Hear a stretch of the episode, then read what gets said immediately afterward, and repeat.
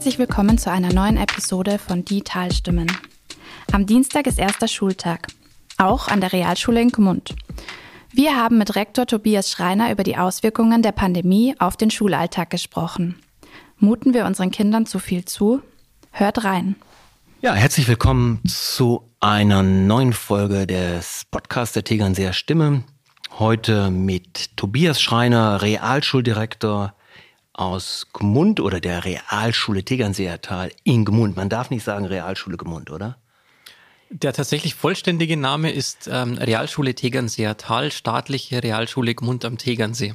Ja. Ich könnte auch lang und breit erklären, warum das nein, so ist, aber das sprengt Nein, Herr Schreiner, bitte nicht. Bitte nicht. ähm, wir, wir reden heute mit Herrn Schreiner. Herr Schreiner, das muss man ein bisschen dem äh, schulfernen Publikum erklären, ist eine illustre Persönlichkeit, die den Job von einem ebenso, von einer ebenso illustren Persönlichkeit, nämlich Herrn Ambrosi, übernommen hat, ähm, der die Realschule mit aufgebaut hat, als Direktor ähm, dafür bekannt war, dass er eine ein Schafkopf AG eingerichtet hat, wenn ich mich recht entsinne.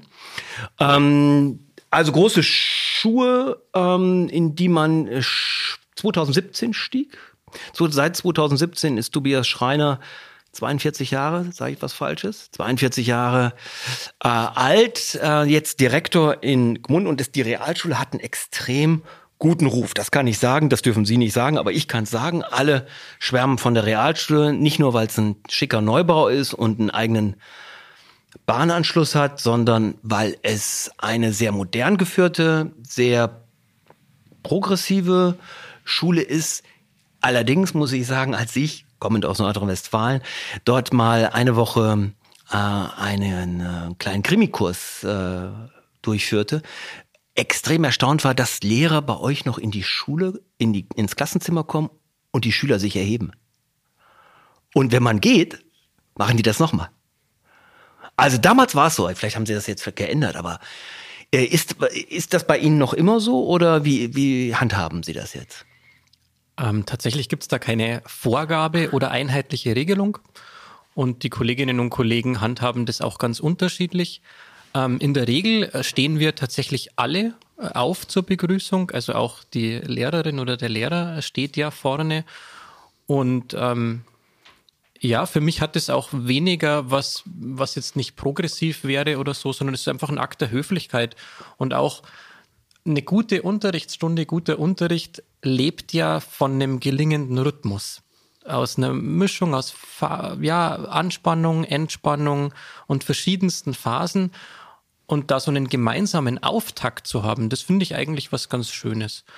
Ähm, ich persönlich handhabe es ganz unterschiedlich. Zum Beispiel, äh, wenn ich die zehnten Klassen einen kleinen äh, Religionskurs habe, dann bleiben die sitzen zur Begrüßung, weil wir das da einfach dann auch schaffen, die Aufmerksamkeit so zu bündeln. Also es ist kein, keine Vorgabe, ähm, aber was, was ich grundsätzlich eigentlich schön finde. Gut, das war eine pädagogisch wertvolle Erklärung. Ich habe einfach nur gedacht, damit die mal ein bisschen Kreislauf nach oben bekommen, weil sie sonst ja gerne auch mal nur sitzen.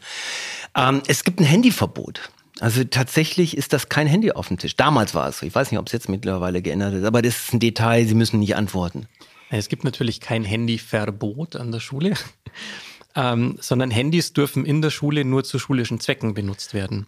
Ähm, tatsächlich arbeiten wir relativ viel mit den schülereigenen Geräten, vor allem in den höheren Jahrgangsstufen. Da gibt es dieses Schlagwort Bring Your Own Device, heißt es. Mhm. Wir haben ja das Glück, eben in diesem modernen Bau arbeiten zu dürfen, wo wir seit 2014 flächendeckend WLAN haben. Hau mich weg. Und, ähm, danke an die Scheuer. Und danke äh, Ihrem Chef, ähm, ich vergesse den Namen immer.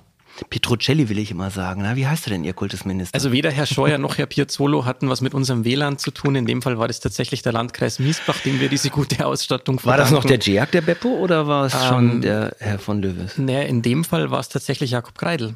Nein, ja, wieder was Gutes gelernt vom, genau. vom Jakob. Ähm, okay, also äh, Bring Your Own Device bringt uns gleich, äh, ist eine schöne Überleitung. Wir wollen heute über die Pandemie sprechen, die natürlich Schulen ganz besonders getroffen haben. Wenn Sie rück, zurückblicken auf den März ähm, vergangenen Jahres ähm, und die Zeitrevue passieren lassen, gab es eine Zeit, wo Sie gedacht haben, das kriegen wir nicht hin? Nee, gab es nicht. Tatsächlich nicht. Also uns wurde, ähm, also begonnen in meiner Erinnerung hat es in den ähm, Faschingsferien 2020, mhm. als einfach in den Medien immer wieder so Berichterstattungen waren und so. Und ich weiß, ich hatte am 11. März noch eine, ähm, es war der Mittwoch in der letzten äh, Präsenzschulwoche, noch eine große regionale Fortbildung bei mir im Haus mit 50 Kolleginnen und Kollegen aus anderen Schulstandorten, ähm, wo man dann schon immer so ja gewitzelt hat und äh, gucken wir mal, wie lange wir noch so zusammenstehen dürfen und so. Und dann ist ja am Tag drauf eben die Bombe geplatzt, dass der 13. der letzte Präsenzschultag sein würde.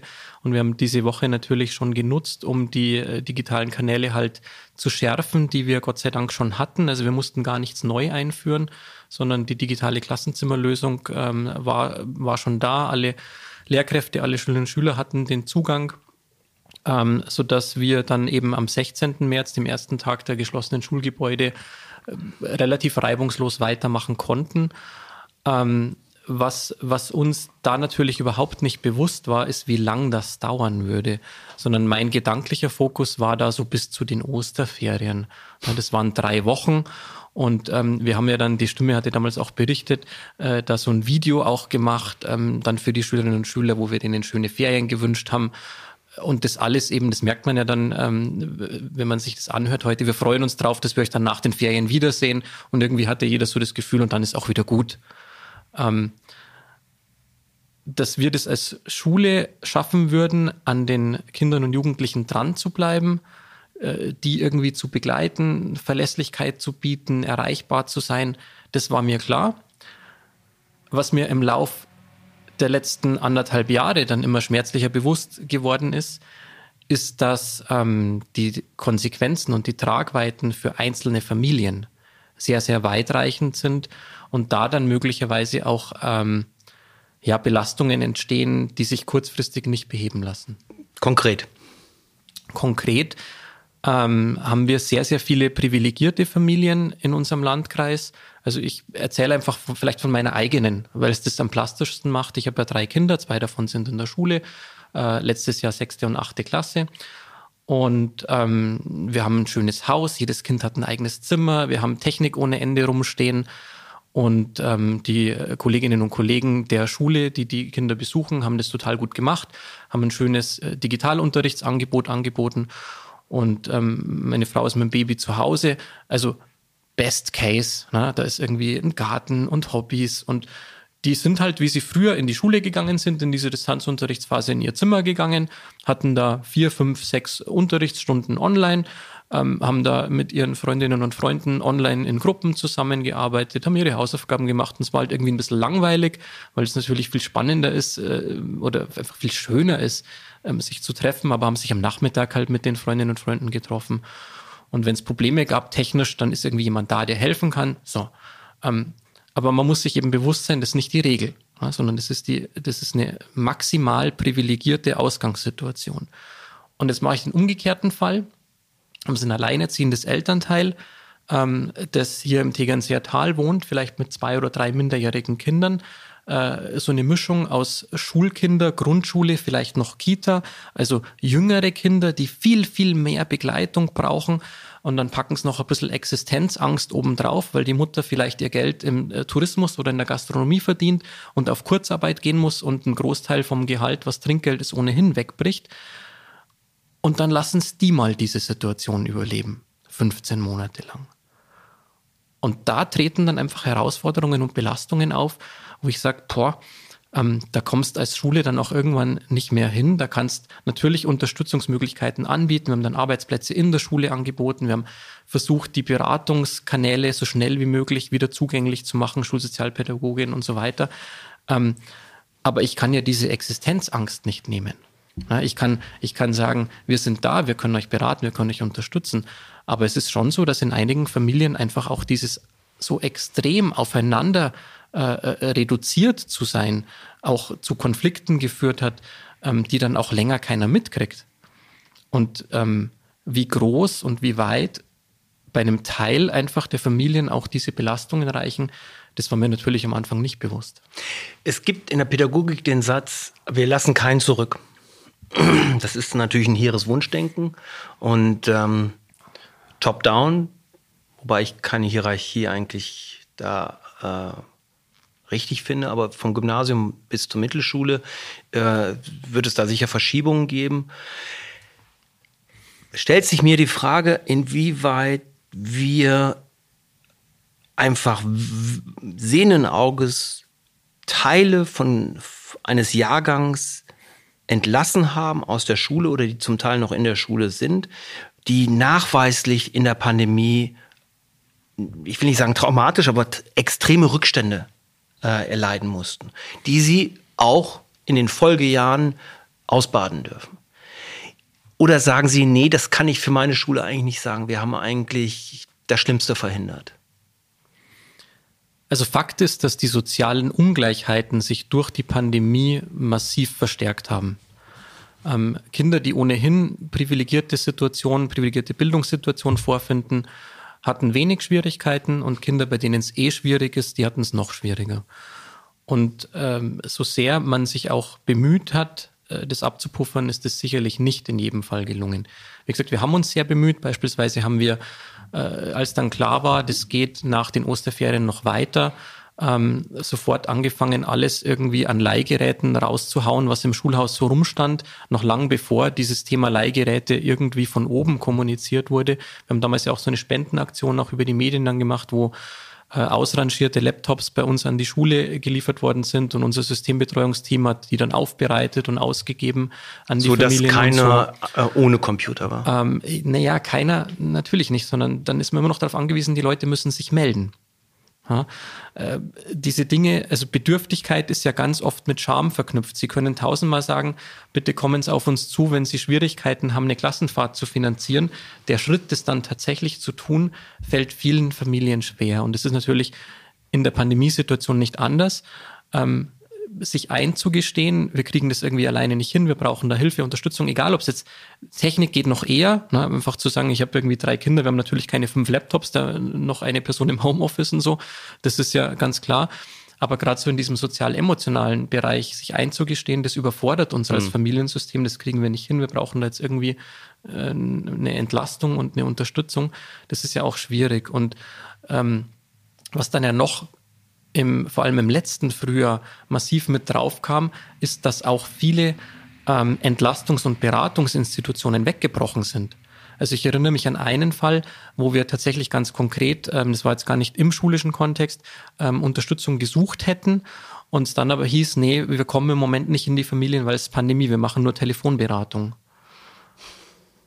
Und auch die Ämter und so war ja alles zu, Sie erinnern sich. Ne? Mhm. Nur, äh, es hat ja dann lang gedauert, bis man irgendwie mit Maske und Termin dann wieder vor Ort irgendwie jemanden finden konnte. Aber es gibt eben mit Kindern und Jugendlichen Situationen, die kannst du nicht telefonisch machen, die kannst du auch nicht auf mhm. Distanz mhm. machen. Ähm, ja, sondern da muss man vielleicht einfach mal jemanden in den Arm nehmen. Wenn Sie rückblickend auf Ihr Kollegium schauen, haben Sie den Eindruck, dass und können Sie mit fester Stimme sagen, die haben von Anfang an den Ernst der Lage äh, verstanden und haben alle an einem Strang gezogen und sind alle äh, voll motiviert in diese Improvisationssituation gegangen. Oder würden Sie sagen, es gab wie immer im Leben natürlich auch Unterschiede und andere haben gesagt, nee, also ich muss jetzt nicht irgendwie von zu Hause irgendwie äh, meinen Unterricht machen oder ich bin, bin dazu nicht in der Lage, ich bin auch zu alt für den Scheiß oder so. Nee, also da kann ich wirklich mit, mit aller Überzeugung sagen, dass das Kollegium sich dieser Herausforderung mit aller, allergrößtem Willen und Wollen und Energie gestellt hat. Und natürlich wir einfach darauf zurückgreifen konnten, dass wir nicht, äh, also wir mussten ja im Prinzip nur die Kanäle, die wir im Vorfeld unterrichtsbegleitend genutzt haben, dann in den Vordergrund naja, stellen. Und aber das ist natürlich genau darum geht's ja. Es geht ja darum, dass der Lehrer, wenn er in seiner Ausbildung und ähm, über die Jahre im Schulalltag es gewohnt ist, äh, in die Schule zu gehen, die Schüler zu sehen, mit denen quasi, also auch Präsenz zu haben und jetzt, auch wenn es mal schulbegleitend war, jetzt plötzlich komplett darauf umzustellen, setzt ja auch eine Veränderung des Mindsets bei, bei den Pädagogen voraus. Nee, weil das Mindset ja eigentlich viel, viel weitreichender ist. Also Sie sprechen jetzt über Details, aber das Mindset ist ja eigentlich ein anderes. Ähm, ich bette das ganz kurz historisch ein, wenn ich darf. Ich versuche mich knapp zu halten. Bitte. Ähm, die, die Schule, äh, die Realschule Tegernseer Tal, äh, gibt es seit 2009. Wir haben angefangen mit vier Klassen, elf Lehrkräften, 71 Schülerinnen und Schülern, haben äh, vier äh, sehr große Schulentwicklungsprojekte in der Zeit gemacht mit unserem Elternarbeitsprojekt, mit Referenzschule für Medienbildung, mit verschiedenen anderen Dingen. Ähm, und das haben wir nie deswegen gemacht, weil es irgendwie nett ist, sich so eine Plakette an die Tür zu hängen, sondern weil ich einfach sage, die, die Gesellschaft verwandelt sich in einer in einem Tempo, das einem ja schwindlig werden kann. Wenn man sich überlegt, 2007 hat Steve Jobs das erste iPhone vorgestellt. Das ist jetzt nicht ewig her. Ne? Mhm. Das sind jetzt irgendwie 14 Jahre oder so. Und in diesen 14 Jahren hat sich fast alles, was wir tun, radikalst verändert. Wie wir, wie wir Dinge, wie wir Buchungen vornehmen, wie wir recherchieren, wie wir Bilder machen, wie wir kommunizieren, wie wir uns vernetzen, wie wir lernen natürlich auch, wie wir mit Informationen umgehen. Ähm, was sich aber von der äußeren Form her eigentlich nicht verändert hat, ist die Schule. Ähm, und das heißt, sie muss sich innen verändern. Und das heißt, meines Erachtens ist es die Aufgabe der Schule, Antworten auf die Herausforderungen der Zeit zu geben. Und wenn die Zeit und die Gesellschaft sich einfach so rasant wandelt, dann kann Schule gar nicht anders, als sich auch in einem permanenten Entwicklungsprozess zu befinden. Und das ist mein Mindset und das, das wir einfach versuchen an der Schule zu leben, dass Schulentwicklung nicht irgendwie abgeschlossen ist, sondern es ist ein Zustand. Und wir befinden uns in einem andauernden Zustand des Ausprobierens, Evaluierens, Beibehaltens und Verwerfens. Und wenn ein Kollegium das einfach gewöhnt ist, dass wir ganz viel, also wir evaluieren zum Beispiel wahnsinnig viel. Wir haben in diesen, in diesen Pandemie äh, äh, Anfangszeiten alle drei Wochen Eltern, Schüler, Lehrkräfte online befragt. Sag, wie funktioniert das, wie funktioniert das, wie funktioniert das? Immer qualitativ und quantitativ, also immer zahlenmäßig und mit Freitextfeldern.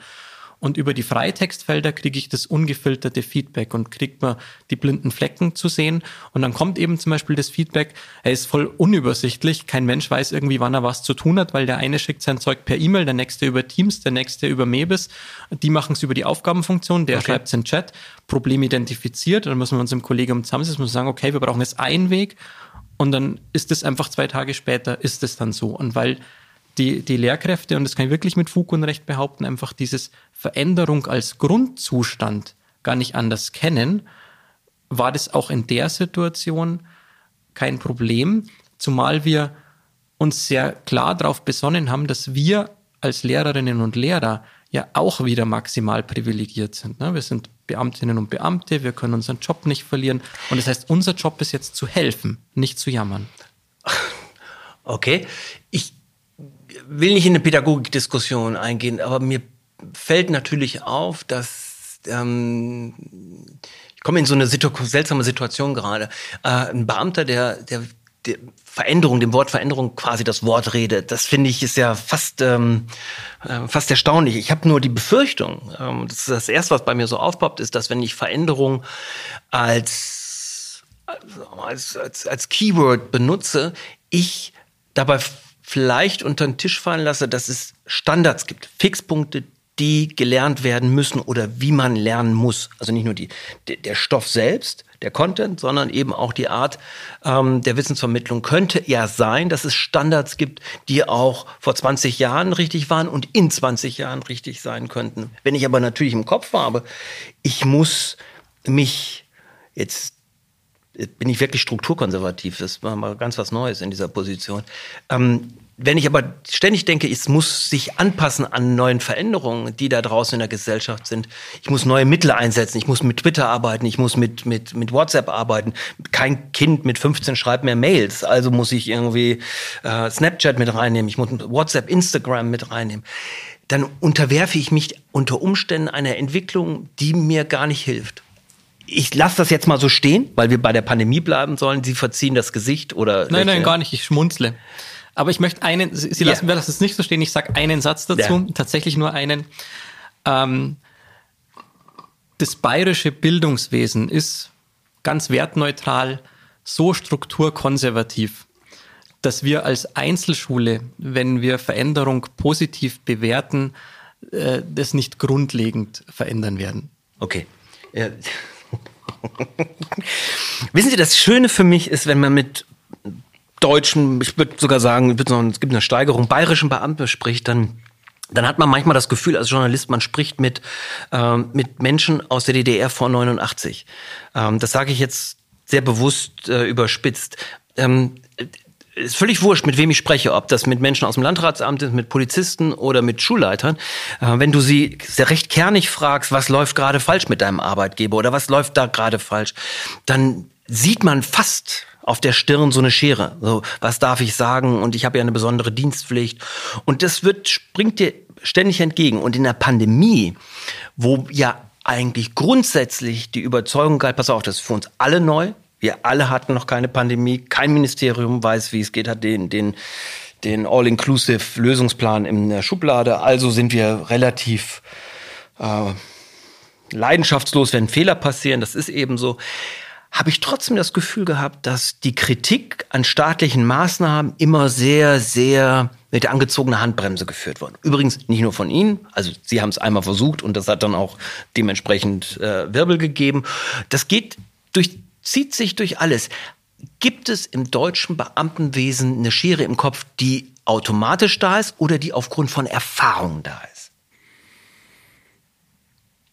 Das ist eine schwierige Frage.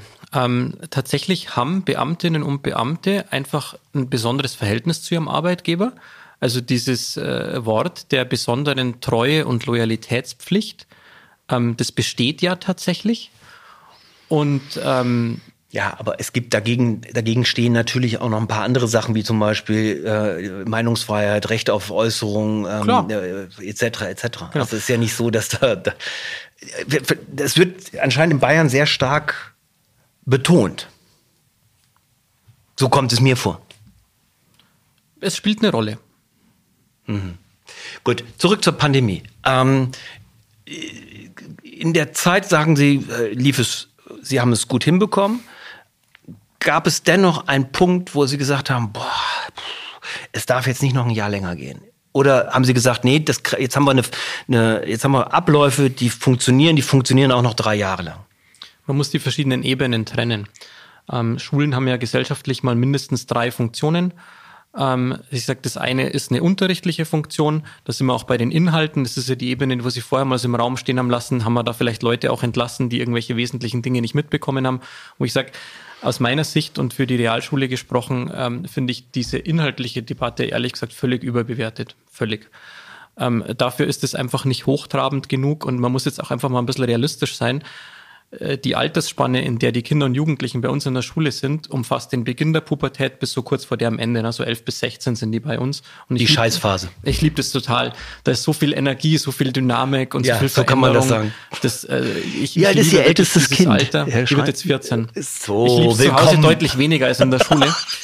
ähm, aber ich mag das wirklich gern, weil Jugendliche... Mal die bringen so eine, so eine Unverstelltheit mit in dieser Zeit und so eine Echtheit und, und ist natürlich manchmal auch herausfordernd, aber an und für sich ist es total schön, weil die sind, die sind nicht so, mit Erwachsenen ist ja ganz oft so, na, jeder taktiert so ein bisschen rum und was kann ich sagen und was nicht und was jetzt klug und so und das machen Jugendliche nicht. Die sind einfach frei raus und das finde ich total erfrischend. Das ist ein Riesenprivileg, mit dieser Altersgruppe arbeiten zu dürfen. Aber der Nachteil äh, dieses Komplettumbaus im Gehirn ist, dass das Gehirn halt auch nicht immer so gut funktioniert. Und das heißt, wir haben auch ohne Pandemie Schülerinnen oder Schüler, die eine achte Klasse irgendwie besuchen, ein Jahr lang körperlich anwesend sind und nichts lernen. Das ist nun mal die Wirklichkeit. Das passiert. Und ähm, wenn, man das, wenn man das evaluieren wollen würde, es macht witzigerweise keiner, dann sage ich immer, nehmt mal so ein klassisches Lernfach, Biologie, Geschichte, ähm, und dann nimmt mal so eine, so eine Ex, also so eine überraschende Prüfung, die so geschrieben wird und jeder riecht ja doch so ein bisschen den Braten und bereitet sich vor, packt sich den Stoff ins Kurzzeitgedächtnis, schreibt es auf das Blatt, kriegt irgendwie eine brauchbare oder weniger gute Note und sagt, jetzt nehmt mal diese Ex und schreibt die sechs Wochen später ohne Ankündigung exakt identisch nochmal. Ist weg. Und dann ist die Frage, wie viel ist denn da noch da? Okay. Und deswegen sage ich, die Inhaltsebene, das ist wichtig. Wir müssen auch die Schülerinnen und Schüler vor allem gut auf die zentralen Abschlussprüfungen vorbereiten. Das haben wir auch bewiesen. Nicht nur wir, sondern wirklich mhm. eigentlich alle weiterführenden Schulen, die ich jetzt kenne, ähm, dass das gelungen ist. Aber jetzt äh, salopp formuliert, wenn jetzt da in Geschichte mal 50 Jahre fehlen aus dem 16. Jahrhundert, dann ist das nicht das Riesenproblem. Ich glaube aber, ja. ja. Zweite okay. Ebene, soziales Gemeinschaft erleben. Und da fängt es an, mir weh zu tun. Ja, ich sage, unsere Schule ist eine, die auf ein, lebendiges Schulleben riesengroßen Wert legt. Wir haben diese wunderbare Aula ja auch deswegen äh, gebaut, um da Feste feiern zu können, um Schultheater zu machen, um Konzerte zu haben. Wir fahren unglaublich viel weg ähm, die äh, beginnend mit dem äh, Schullandheimaufenthalt in der fünften Klasse, wo die drei Tage zusammen sind und Kooperations- und Kommunikationsübungen machen, um irgendwie als Gemeinschaft zusammenzuwachsen, die Sportfahrten und so weiter, äh, die ganzen Exkursionen. Also alles, was eigentlich Schule schön, lebendig und bunt macht, ist mit einem Schlag weggebrochen. Und wenn Schule eben nur noch aus äh, äh Testen, in dem Fall Corona-Tests, ähm, äh, Lernen und, und Prüfungen mhm. schreiben besteht, dann ist es nicht die Schule, deretwegen ich irgendwann mal entschieden habe, Lehrer zu werden. Und da habe ich mir dann eben letztes Jahr im Herbst äh, und als, als eben klar wurde, oh Mist, das wird wieder ein Schuljahr eigentlich ohne Schulleben.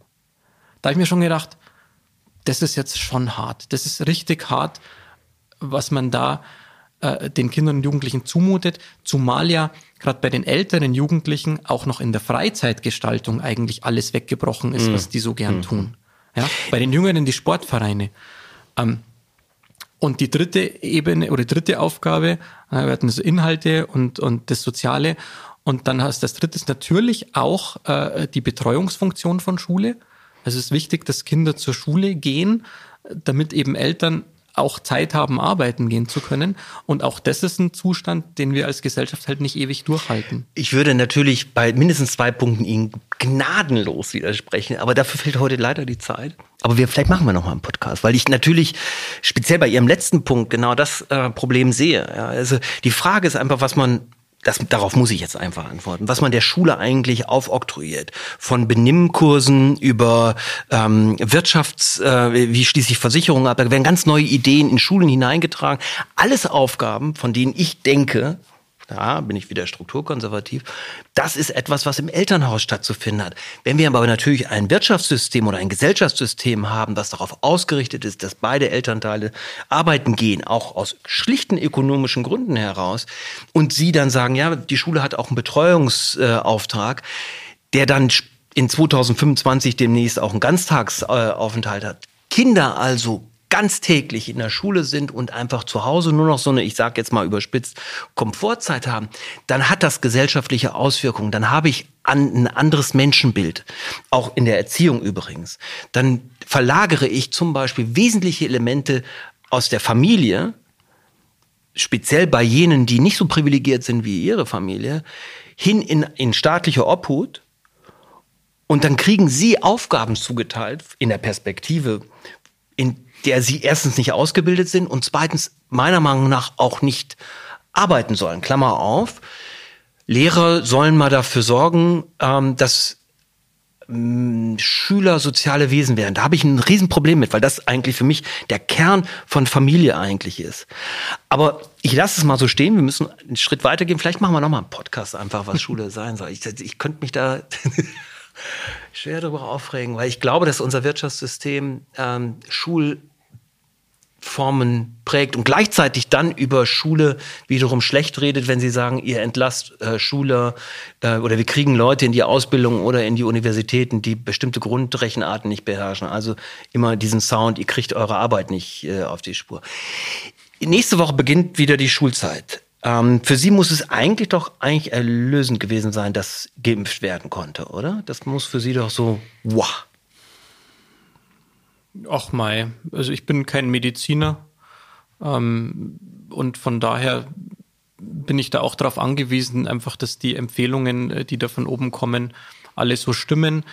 Ähm, ich gehe nicht davon aus, einfach rein von den zeitlichen Abläufen her, dass der größte Teil der 12- bis 16-Jährigen vollständig geimpft sein wird, wenn die Schule wieder angeht. Und ich erlebe da durchaus auch die Elternschaft als, ja, nachdenklich, teilweise auch hart gespalten, muss man sagen. Also es ist nicht so, dass wenn Sie, wenn Sie einen Elternbrief schreiben und sagen, ähm, der Impfbus kommt an die Schule und wer möchte, kann da seine Kinder impfen lassen, dass dann alle Juhu schreien, sondern da kriegt man schon auch E-Mails mit sehr vielen Ausrufezeichen. Das heißt, Sie haben nicht nur in Ihrem Kollegium mit Impfung, also der Frage, ob man sich impfen lassen soll, zu kämpfen, sondern Sie haben Nein, im auch... Kollegium gar nicht. Das Kollegium ist quasi vollständig geimpft. Ohne dass Sie da insistieren mussten, das haben die alle von sich selbst, äh, aus sich selbst heraus gemacht. Ja, da war ein großes Warten drauf, weil das ja in einem zweischrittigen Verfahren gemacht wurde, also in der Priorisierung. Die Grundschullehrkräfte wurden ja in die Prio-Gruppe 2 eingeteilt. Mhm und ähm, die Lehrkräfte an weiterführenden Schulen, also Realschulen, Mittelschulen, Gymnasien in die Piro-Gruppe 3. Das war tatsächlich sehr ärgerlich für uns, weil die PolitikerInnen sich immer hingestellt haben und gesagt haben, ja, die Lehrer sind ja alle geimpft. Und faktisch gab es aber nur ein Impfangebot für die Grundschullehrkräfte und für den weit größeren Teil der Lehrkräfte in Bayern eben nicht. Und wir dann immer sagen mussten, nee, es stimmt gar nicht, es war gar nicht so.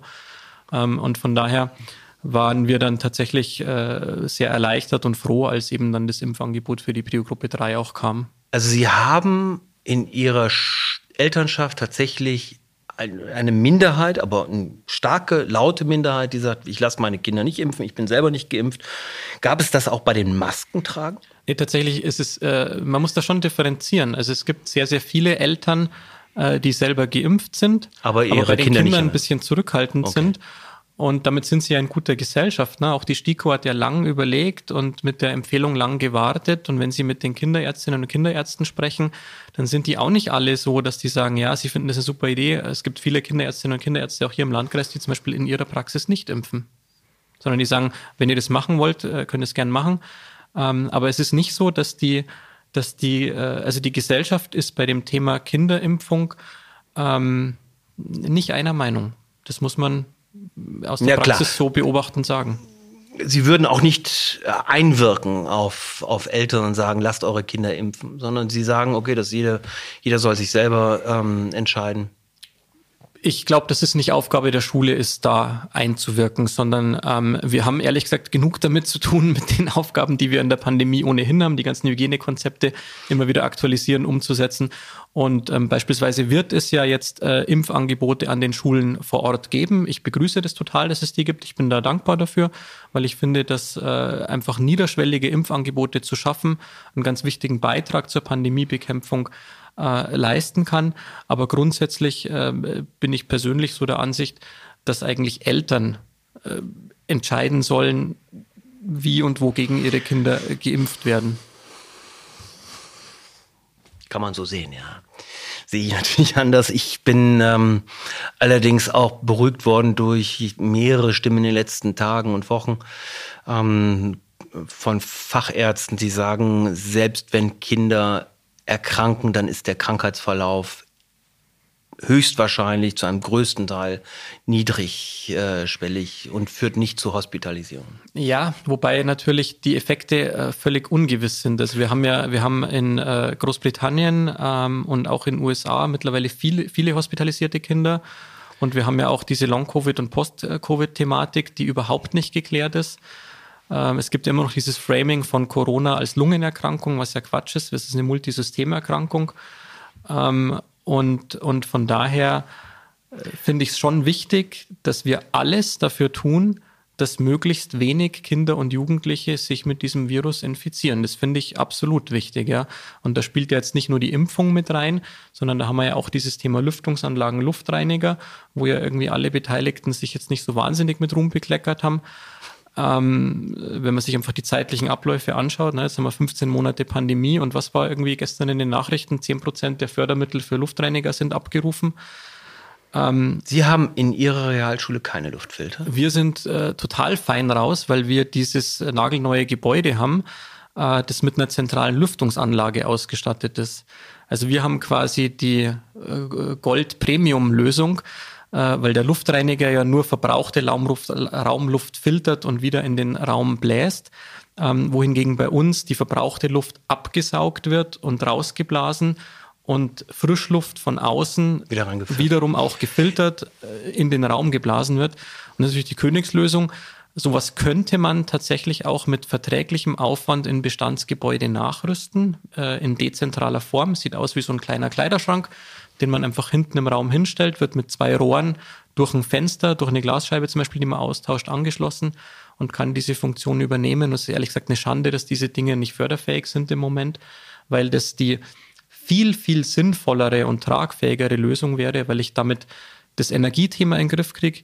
Ähm, weil im Moment, also wir laufen jetzt auf den Winter zu, wo äh, an Schulen, die nicht so toll ausgestattet sind wie unsere, einfach alle zehn Minuten das Fenster aufgerissen wird, äh, dafür aber die Heizungsanlagen auf Volllast laufen und wir trotzdem nur 13, 14 Grad im Klassenzimmer haben werden. Also wir, wir, ähm, ja, sie schmunzeln, ähm, wir, wir laufen in eine Situation rein, wo Kinder fünf, sechs Stunden in einem Raum sich aufhalten und arbeiten werden, wo jeder Erwachsene nach spätestens einer Stunde sagen würde, wisst ihr was, ich gehe nach Hause, so kann ich nicht arbeiten. Und wir werden das wieder zulassen. Wir hatten das ja letzten Winter schon mal, dass die Kinder mit Winterjacken, mit Mützen, mit Schals, mit Decken ähm, in den Klassenzimmern sitzen. Ähm, was man vielleicht nicht hätte vollständig vermeiden können, aber wo wir diese Zeit, die jetzt vergangen ist, deutlich besser hätten nutzen können. Ich habe hab mal eine Frage, äh, ganz zum Schluss. Haben Sie den Eindruck, ich stelle mal eine These auf, so rum. Am Anfang wurde sehr oft argumentiert, die Jungen müssen die Alten schützen. Die Alten sind die Alten und Kranken, aber in der Regel war, war immer der Schwerpunkt auf alte Leute, Seniorenheime. Da, die sind vulnerabel und die Jungen müssen jetzt Einschnitte hinnehmen in ihren, die Maßnahmen sind darauf ausgerichtet, die Alten zu schützen. So. Jetzt bleibt als vulnerable Gruppe übrig der junge Teil der Gesellschaft, der äußerst junge Teil der Gesellschaft. Und wie Sie schon richtig sagen, nach 15 Monaten gibt es noch nicht mal Luftfilter für die oder nicht ausreichend. Was glauben Sie, woran liegt das?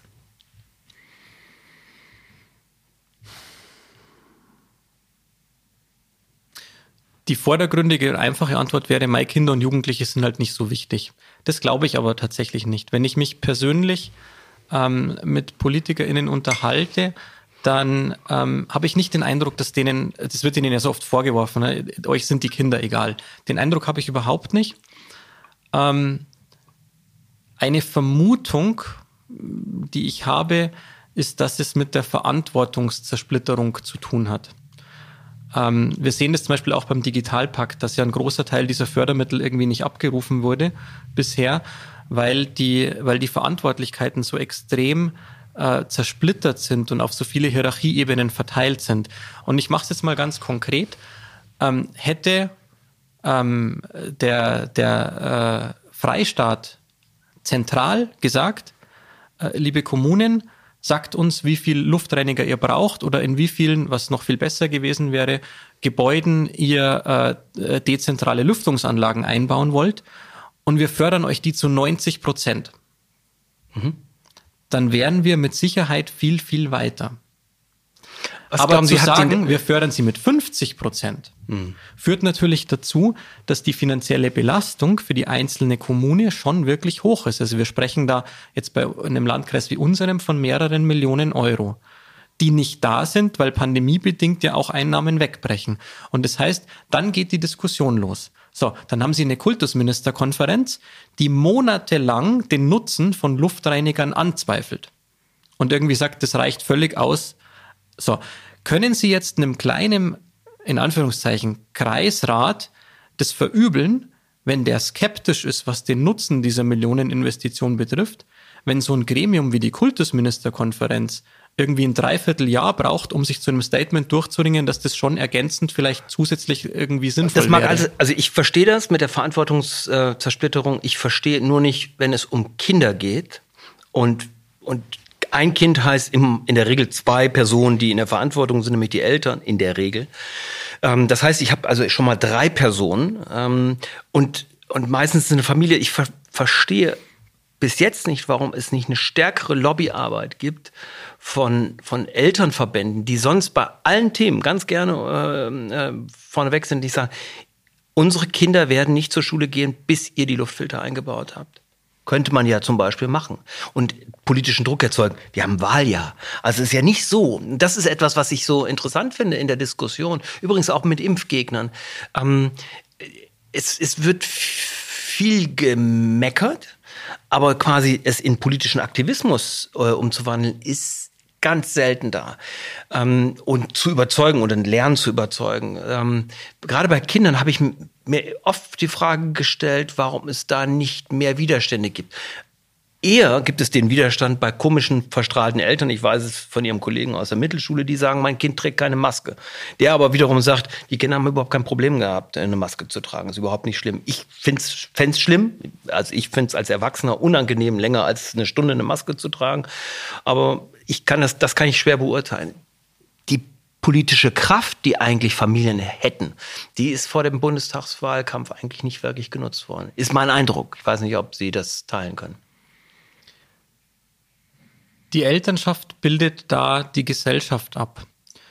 Und ähm, wenn aber selbst ja auch Verbände, also ja, aber wenn selbst Expertengremien, also nehmen Sie den Verband der Kinder- und Jugendärztinnen und Ärzte in, in Deutschland, Ne, die, die Stellungnahmen äh, der, der Kinder- und Jugendärztinnen oder der Verbände ähm, war ja bis vor kurzem eigentlich so, dass die ähm, sozial-emotionalen Schädigungen durch die Schließungen der Schulgebäude das Krankheitsrisiko äh, durch eine Corona-Infektion überwiegen würden.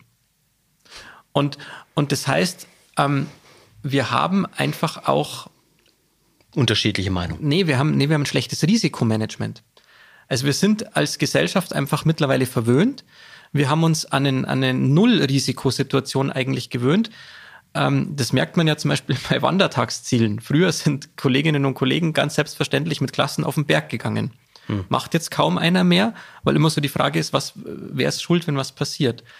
Und, und ähm, in dieser Corona-Debatte ist es selbst wenn man wirklich viel liest und auch nicht nur die Sekundärberichte äh, liest, sondern wirklich versucht, sich in die Studien reinzulesen und so und zu versuchen, warum äußern sich Fachgremien so oder anders. Ähm, das objektive Risiko ist ja nicht auf den Einzelfall reduzierbar. Es ist natürlich ein riesengroßes Drama, äh, wenn ein Kind mit einer Corona-Infektion im Krankenhaus hospitalisiert wird, vielleicht sogar intensivmedizinisch betreut werden muss, vielleicht sogar bleibende Schäden hat. Und das passiert ja. Das ist ein reelles Risiko. Ja. Aber es ist natürlich auch ein reelles Risiko, wenn irgendwie ein Viertel der Kinder Anzeichen von juveniler Depression zeigt weil bestimmte Dinge fehlen. Aber ich, was ich nicht verstehe, und das, also fast die Zeit drängt, aber was ist das was sagt das über eine Gesellschaft aus?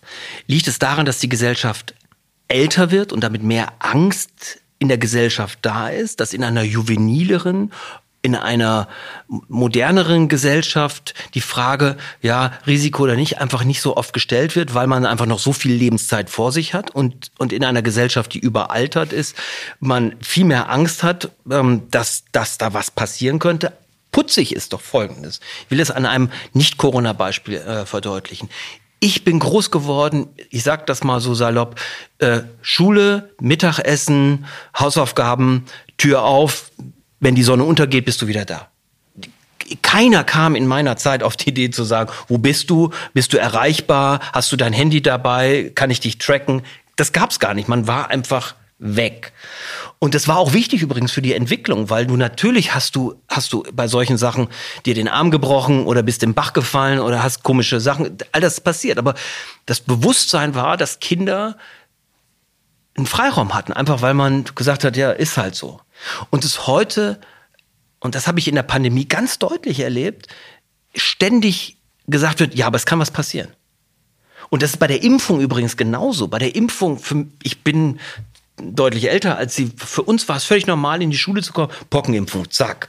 Schluckimpfung, zack. Wir wurden gar nicht gefragt. Und die Eltern, mein Vater, Jahrgang 21, der, der, der hat real Typhus gesehen, Diphtherie gesehen. Der hat Pockenopfer in Russland gesehen. Der, für den kam gar nicht die Frage auf. Der wusste, ich habe nur die Alternative, ich will nicht sterben oder ich will sterben und mach keine Impfung. Und da hat er einfach gesagt, ich will leben. Was ist uns da verloren gegangen über die Jahre? Warum sind wir so ängstlich geworden? Wir sind, denke ich, einfach verwöhnt. Ne? Wir sind ja diese Generation, und da nehme ich uns jetzt mal beide mit rein, die Ach. einfach das Glück hatten, in einer extrem behüteten Umgebung und eigentlich sehr risikofreien Umgebung aufzuwachsen. Ähm, wir sehen ja, dass dort, wo handfeste Krisen stattfinden, sofort so eine Risikoabwägung wieder greift. Also nehmen Sie äh, in, in Nordrhein-Westfalen die schweren Flutwasserschäden jetzt. Da kümmert Corona niemand mehr.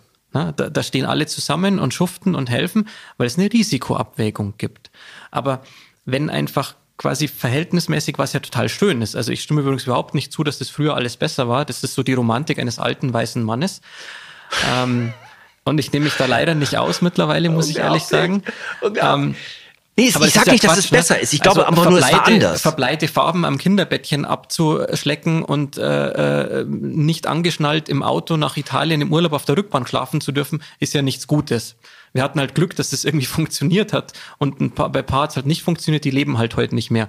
Aber das war ja nicht grundsätzlich gut. Also grundsätzlich. Nee, grundsätzlich nicht. Es war anders. Gut. War anders. Grundsätzlich ist es gut, diese Entwicklung, die die Gesellschaft gemacht hat. Das weiß ich nicht. Doch, da bin ich überzeugt davon. Nur müssen wir jetzt halt neu lernen, Risikoabwägungen zu treffen. Und das ist eine Herausforderung für die Eltern. Ich mache ein ganz konkretes Beispiel. Ich halte es persönlich für wesentlich weniger gefährlich, das Kind unbeaufsichtigt, also wenn wir jetzt von einem 11-, 12-Jährigen zum Beispiel sprechen, mehrere Stunden in den Wald zu schicken, als das Kind unbeaufsichtigt mehrere Stunden alleine mit einem Handy oder Tablet zu lassen. Stimmt, stimme ich Ihnen völlig zu. Da würden aber viele Eltern vermutlich nicht zustimmen. Und, und das ist eben diese Risikoabwägung, ich, also die vielleicht neu um das, Um das nochmal zu verdeutlichen, äh, vielen Dank übrigens auf den Hinweis mit dem alten weißen Mann, ähm, was wirklich einer der nehmen Sie es nicht übel, der dämlichsten Ausdrücke und Kampfbegriffe ist. Aber ich weiß, dass Sie es witzig und, und, und provokativ meinen. Ich will, das, das stört mich schon, aber ich glaube, wir brauchen, ich sehe schon, äh, Zeit für einen zweiten Podcast. Ähm, da müssen wir noch mal ran, Herr Schreiner. Ja. Aber nächste Woche äh, beginnt äh, in der Realschulzeit äh, ein neuer Jahrgang. Sie freuen sich, nehme ich an. Ja, total. Ähm, der geht los mit zweimal testen oder dreimal testen? Dreimal. Dreimal testen ist der aktuelle Stand. Ähm, sind das stinknormale Nasentests oder sind es äh, Lollis oder sind es Spucktests? Genau, an den ähm, Grundschulen sollen diese Lolli-Pool-Tests verwendet werden, mhm. nach Verfügbarkeit. Ich weiß nicht, ob die alle schon haben. An den weiterführenden Schulen bleibt es bei den Antigen-Schnelltests, die wir bisher auch hatten. Der ganze Unterricht wird mit Maske geführt? Bis 1.10. zunächst, ja. Und dann schaut man, was passiert oder was ist die Idee? Nee, was danach ist, wissen wir nicht. Okay. Also die, die Kurzfristigkeit der Information ist auch was, woran wir uns in den letzten eineinhalb Jahren gewöhnen mussten, dass Dinge am Freitagnachmittag verkündet werden, die ab Montag gelten sollen. Ist mitunter auch herausfordernd, aber mittlerweile schreckt uns das auch nicht mehr. Haben Sie Eltern, die ihre Kinder nicht testen lassen wollen? Ähm, die Zahl hat sich immer weiter verringert und oh. wir hatten am Ende des letzten Schuljahres etwa eine Handvoll Schülerinnen und Schüler, die ähm, mit der Begründung, dass sie eben diese Tests nicht machen wollen, nicht äh, in die Schule gekommen sind. Ich bin sehr gespannt.